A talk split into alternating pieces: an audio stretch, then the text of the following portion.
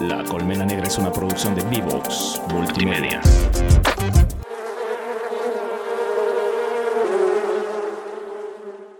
¿Qué tal amigos de La Colmena Negra? Mi nombre es Aarón Azucena y estamos en nuestra tercera temporada. Estamos iniciando con nuevos temas que pues los hemos preparado deseando que a ustedes les resulte lo más agradable posible y que les aporte un poco de conocimiento. Me acompaña como siempre Juan. Bienvenido Juan a esta tercera temporada. Hola, hola, ¿qué tal? Eh, muy bien, aquí muy emocionado de iniciar esta tercera temporada con nuevos temas, nuevos casos, nuevas investigaciones y con una o con un enfoque específico, el cual va a ser como los crímenes más emblemáticos en la historia de la humanidad.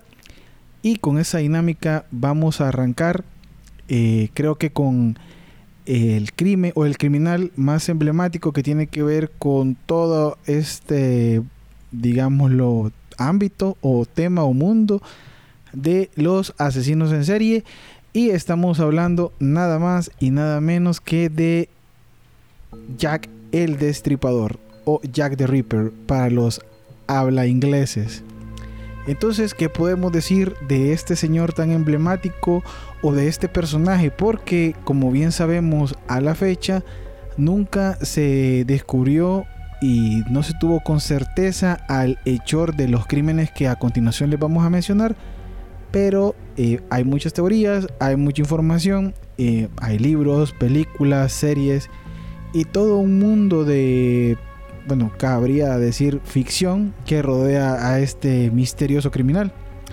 Pero bien, Jack el Destripador fue un famoso asesino en serie que aterrorizó el distrito de Whitechapel en Londres a finales del siglo XIX. Se cree que cometió al menos cinco asesinatos brutales entre 1888 y 1891. Las víctimas de Jack el Destripador eran mujeres que se creía, esto es muy importante decir, se creía que eran trabajadoras del sexo en esa misma área de Whitechapel. Y bueno, vamos a ir hablando un poco, a ir, vamos a ir parte por parte, como bien dice el dicho, como dijo Jack el Destripador, para ir un poco develando qué es el misterio y cómo se cometió toda esta serie de atrocidades por parte de la mano de Jack. Bueno, eh, Jack el Destripador hablando así a grosso modo, se le se autodenominó. Me decía, previamente estábamos hablando sobre este tema. Me decías que se autodenominó y mandó una carta a, a la policía confesando sus crímenes. Así es, efectivamente. En el momento en que ya se había popularizado o se estaba haciendo la investigación de las víctimas que se ven encontrando, en algún momento llegó una carta a la policía de Whitechapel, en donde la carta eh, era firmada por Jack el Destripador y era bastante curioso porque esta carta eh, tenía como origen o provenía, le había colocado From Hell o desde el infierno, se saludaba a este personaje. Pero bien, un poco para ir ya tocando los detalles de por qué este señor se hizo famoso, este asesino, Vamos a empezar eh, por una de sus primeras víctimas, quien fue Mary Ann Nichols, o conocida eh, como Polly Nichols en aquel entonces, porque fue la primera víctima reconocida de Jack el Destripador y fue asesinada el 31 de agosto de 1888. Su cuerpo fue encontrado en Books Row, ahora conocido como Durwan Street, en Londres, tenía 43 años y había tenido, según se comentaba en aquel entonces, una vida bastante difícil. Eh, es bien importante porque, eh, como les mencionaba eh, hace unos momentos, todas estas mujeres en algún momento dentro del contexto que era Whitechapel en, en el siglo XIX, bueno, era una ciudad donde estaba, bueno, la migración proliferaba bastante por aquel entonces. Eh, era una zona bastante empobrecida por la falta de empleos y por las circunstancias que se daban particularmente en ese entonces. El hacinamiento también era otra de sus características principales y estábamos investigando y se comentaba que en las zonas habitacionales habían eh, cuartos, domicilios en el que se encontraban hasta cinco personas, en algunos momentos hacinadas en el mismo espacio, eh, y que hablaban de un caso bien particular, que en un sector se encontró un cuarto con cadáveres de los residentes o las personas que alquilaban el cuarto y con ellos estaban viviendo tres migrantes. En el caso eran migrantes eh, africanos, se hablaba de migrantes de todas las regiones colindantes y aparte que también era una zona donde la higiene o el aseo no era como un referente porque no sé si, bueno, has notado que en las películas siempre cuando se ve un Londres del siglo, o bueno, de finales del siglo XIX, se ve como una cierta niebla siempre. Y, yo, me ponía a pensar en que, ah, es por el clima de Londres que dicen que es frío, qué sé yo. Y que siempre está lloviendo. Ajá, y que siempre se ve húmedo. En las películas siempre se ve como húmedo. Pero no era este el detalle sino que eh, en aquel entonces creo que era un poco inicios o ya establecida la revolución industrial, donde las normativas como de qué podían hacer las fábricas con sus desechos de gases y desechos químicos no estaba muy normada. Entonces eh, se lanzaban todos estos gases o las tuberías conducían a la calle. Y esta como aparente neblina que siempre vemos o que se describe eran los gases de la fábrica eh, mientras producían, qué sé yo, lo, que hicieran.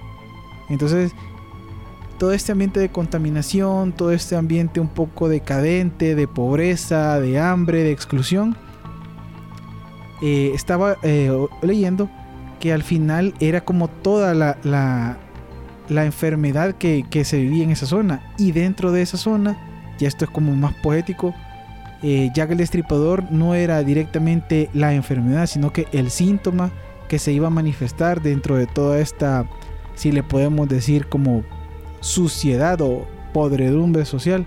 O sea que, bueno, en pocas palabras, entiendo que sería Jack el Destripador es el resultado de todo lo que se vivía en ese momento. Independientemente fuera este, le iba a tocar a alguien más ser un homicida a serie.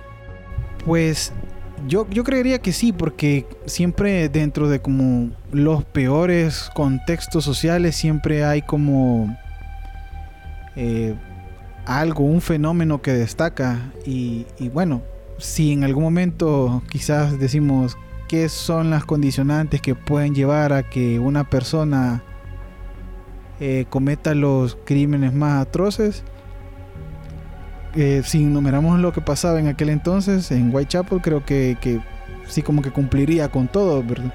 estás hablando de crímenes atroces, o sea, pero para ponerlo en contexto a nuestros escuchas, eh, ¿qué? ¿Qué, ah, podemos, ¿Qué podemos hablar de qué es lo que hacía realmente con sus víctimas? Sí, bueno, eh, tenía la, la... Bueno, vamos a seguir entonces con una de las segundas víctimas. Vamos a hablar de Annie Chapman.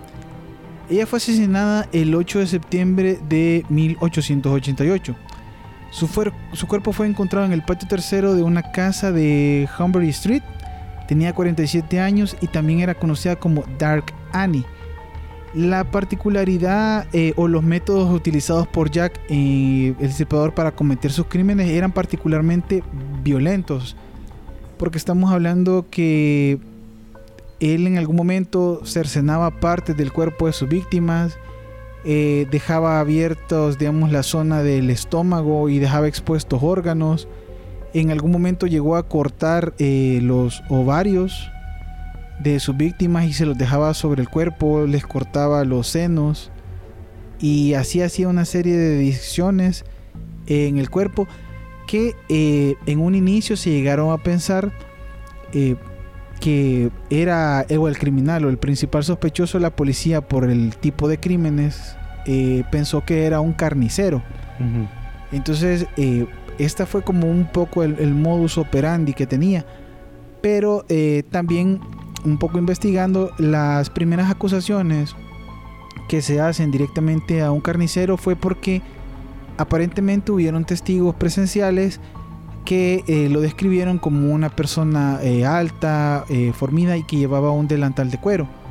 Entonces en un inicio Jack el Destripador no se conocía como Jack el Destripador, sino como delantal de cuero. Así fue como se fue manejando hasta el momento que llegó la carta donde él se autodenominaba Jack el Destripador. Entonces, directamente Jack el Destripador fue conocido no por esa carta, porque esa carta fue solo enviada a la policía. El quien se encargó de difundir el nombre y hacer como todo este boom mediático de lo que era el asesino en aquel entonces fue directamente la prensa. Como siempre. La prensa que tuvo acceso a la carta, a la información, o bien dicen que un policía filtró la información. Entonces ellos se encargaron de empezar a, mencionar en sus titulares eh, el Estripador, Jack el Estripador y estos cinco crímenes, porque cinco víctimas fueron canónicas o digamos parte de lo que sí fue comprobado, pero eh, se le atribuyeron más crímenes que tenían las mismas características. Pero se comentaba que estas características ya eran un copycat, si le podemos llamar, o una copia que a partir de lo que la gente veía, o bueno, personas, no, no generalicemos, personas en específico que veían la información que los medios impresos publicaban en aquel entonces, eh, buscaban como emular las acciones o la metodología de, Jack el Estripador. Entonces, eh, bueno, generalmente hablando un poco del modo operandi Jack, eh, el destripador implicaba que las mujeres fueran estranguladas hasta perder el conocimiento. Luego eran apuñaladas de manera repetida. Estamos hablando que prácticamente de 13 a, creo que en algún caso llegué a, leer que a una mujer la apuñaló 58 veces.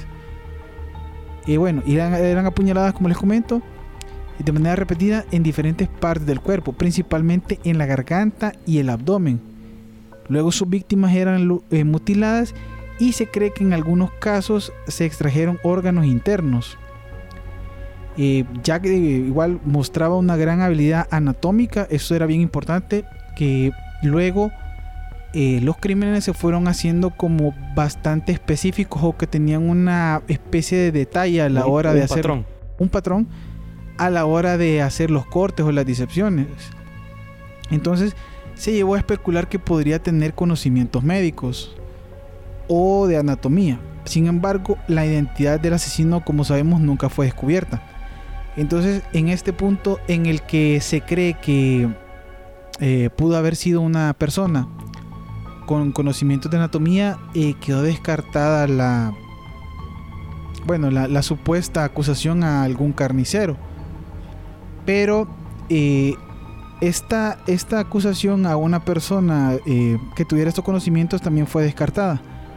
Porque no se creía que una persona que tuviera acceso a ese nivel de educación, que estamos hablando de una época en que incluso saber leer era un privilegio, o, era algo bastante eh, que raro en la población común, entonces, un poco sesgada la, información de, si podría ser un, médico o una persona con educación, porque también recordemos que la exclusión social siempre está presente en este tipo de casos.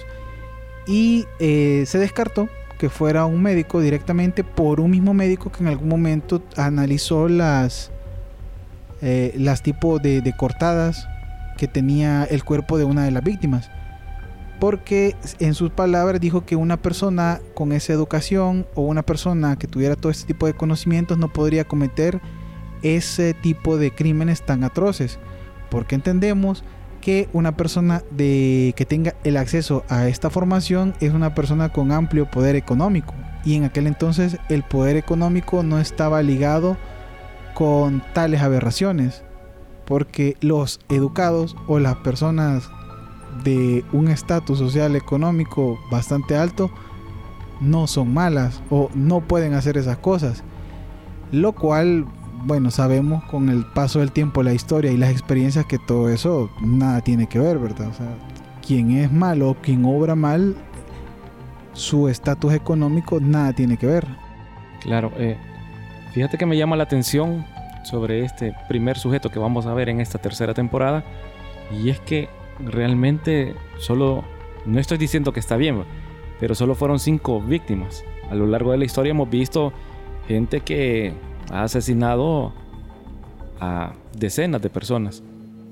Pero este tomó, Jack el Destripador, tomó como eh, fuerza o realce a lo largo de la historia por la forma, como mencionabas, que cometía los, los crímenes. Las apuñalaba, eh, les cortaba sus órganos, de una forma, como bien decías, que, parecía que el, tipo eh, sabía de, anatomía. Sí. Eh, de ahí surge esta, como la primera teoría, De, y hacerse la pregunta de, de quién realmente era Jack el Destripador. en el perfil que mencionabas, pues se dice que, que cabía bastante en un profesional de la medicina. Sí, por el tipo de... bueno, por la forma en que él hacía las cortes. Ajá, pero también está otro que sería el carnicero. Porque también sabe cómo... Sí, el conocimiento técnico de por dónde, digamos, eh, cortar, cómo separar partes de un cuerpo, sí, creo que lo tiene. Y bueno, esto también nos lleva entonces a la tercera víctima, que es Elizabeth Stride. Ella fue asesinada el 30 de septiembre de 1888. Su cuerpo fue encontrado en Dotsfield Yard, cerca de Burnett Street. Elizabeth Stride tenía aproximadamente 45 años y era de origen sueco. Eh, algunos creen que su asesinato fue interrumpido por la llegada de alguien mientras Jack el Destripador estaba en pleno acto. Este es bastante curioso porque fue, eh, digamos, el único asesinato que sí no tuvo tanto lujo de barbarie, quizás por este mismo hecho de que alguien iba pasando. Simplemente lo, lo, lo, iba a ver. Lo iba a ver y tal vez hasta identificar. Vamos entonces a eh, mencionar a la cuarta de las víctimas que fue asesinada. Ella fue Catherine Edows. Si mm, me va bien con la pronunciación del apellido. Edowes. Bueno, fue asesinada la misma noche que Elizabeth Stride. Esto es bien curioso porque es como que si a Elizabeth Stride como no concretó, llamémoslo como su ritual de asesinato, esa misma noche buscó otra víctima. Bien curioso. Entonces, eh, Catherine eh, murió el 30, fue asesinada el 30 de septiembre de 1888. Su cuerpo fue encontrado en Mitre Square y Mitre Square. Tenía 46 años y había sido arrestada horas antes por intoxicación pública. Era de, la vida. De la vida de la bebida. Sí, sí, bueno, habrá que, ver como la normativa legal en ese entonces, porque es como que no se puede ver en la... Ah, bueno, pero creo que sí. igual, pues igual aquí, aquí no puedes beber en la calle. Sí, algo, algo que sí creo que vi eso de que era bien curioso porque en toda esa situación eh, habían leyes como que bien claras para cada una de las cosas. Eh, y era como que beber en la calle no se podía, pero se podía, pero se hacían muchas otras cosas peores que, que beber.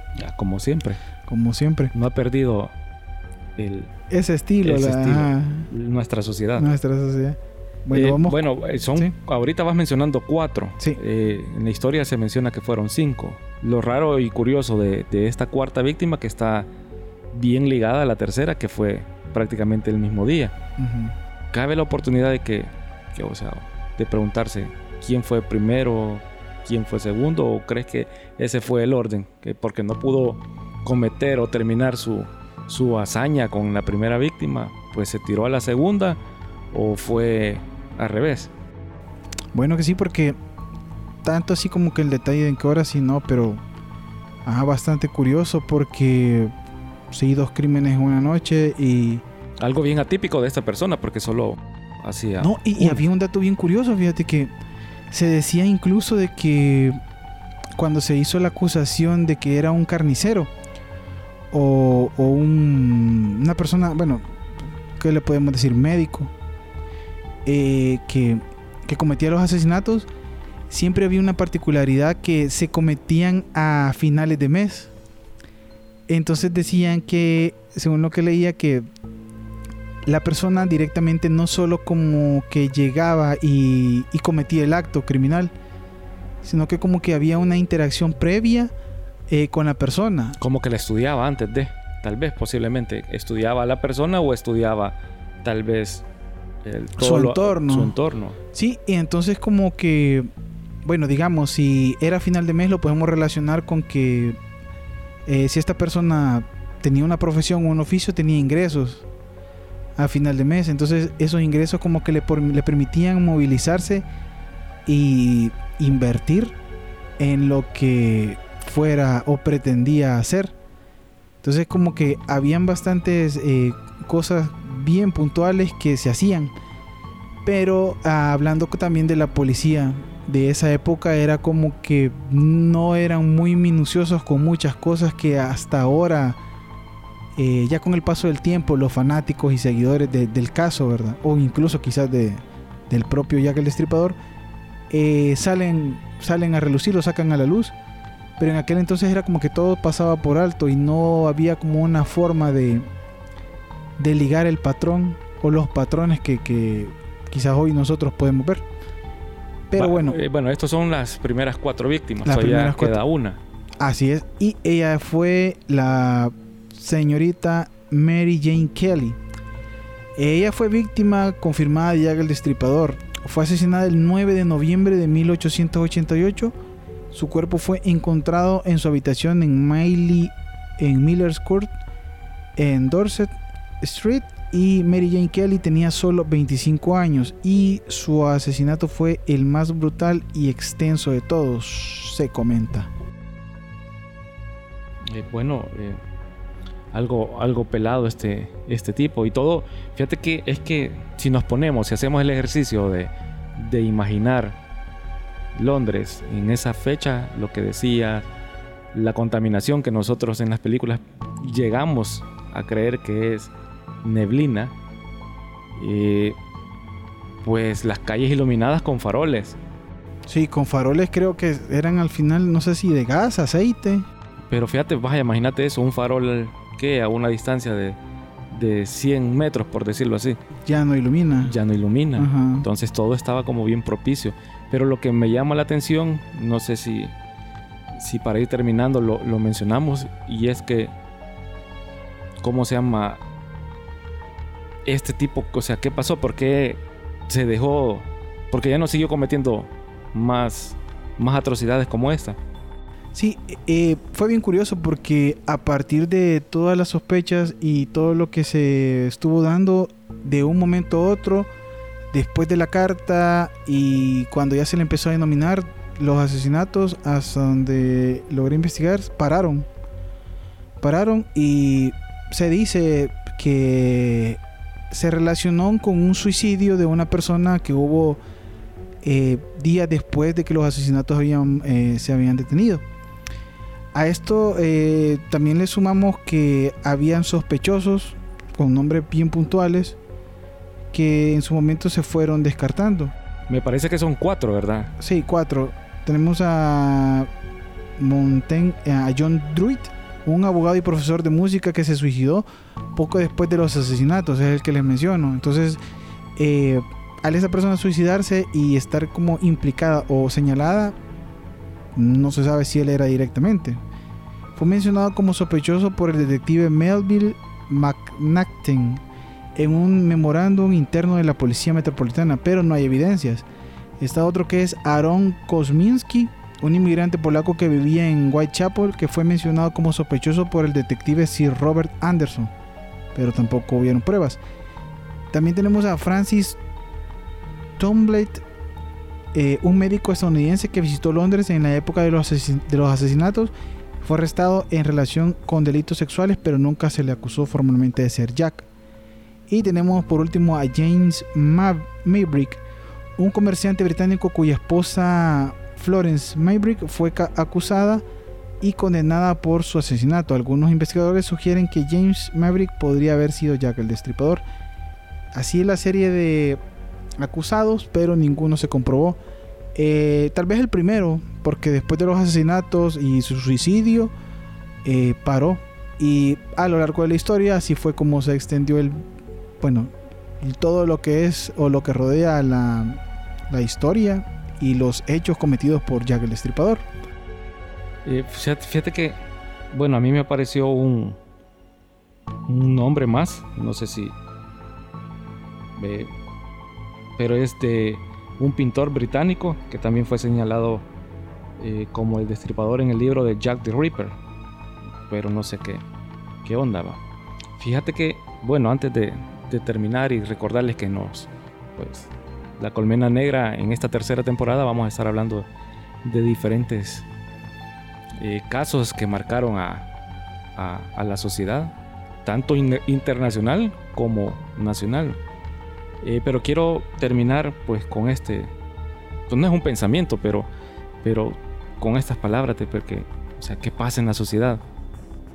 Para, para llegar a, tal locura y decir, me voy a echar a este, voy a matar a este otro y voy a hacer este. Bueno, en El Salvador tenemos un caso bien, bien peculiar. Sí, y pueden buscarlo en la primera temporada del caso de Hugo Osorio, el asesino de Chalchuap. Fíjate, y, y fíjate que asesino en serie. Así se le... Bueno, la, prensa lo denominó de ese tipo, asesino en serie. Sí. Porque no son cinco mujeres. No, creo que Jack se queda corto a la par de Osorio. O sea, imagínate, lo podemos tener como vecino a una persona así. Pero bien. Ojalá que no. Ojalá que no. Eh, pero bien, esto es la, como decía, la tercera temporada. Vienen más. Esperamos que, que nos sigan escuchando, se suscriban a las diferentes plataformas donde estamos subiendo este contenido. Así es, este fue el perfil y los acontecimientos que rodearon a Jack el Destripador. Estamos iniciando la tercera temporada. Escúchenos, síganos, compartan y agradecerles siempre que estén visitando nuestras eh, redes sociales eh, para escuchar el podcast en Spotify, Apple Podcasts, Google Podcasts y Amazon Music. Y si usted quiere también todos los, los enlaces para estos sitios, pues recuerda visitarnos en vivoxmultimedia.com barra la colmena negra. Mi nombre es Aarón y llegamos hasta aquí. Gracias por escucharnos. Esto fue La Colmena Negra.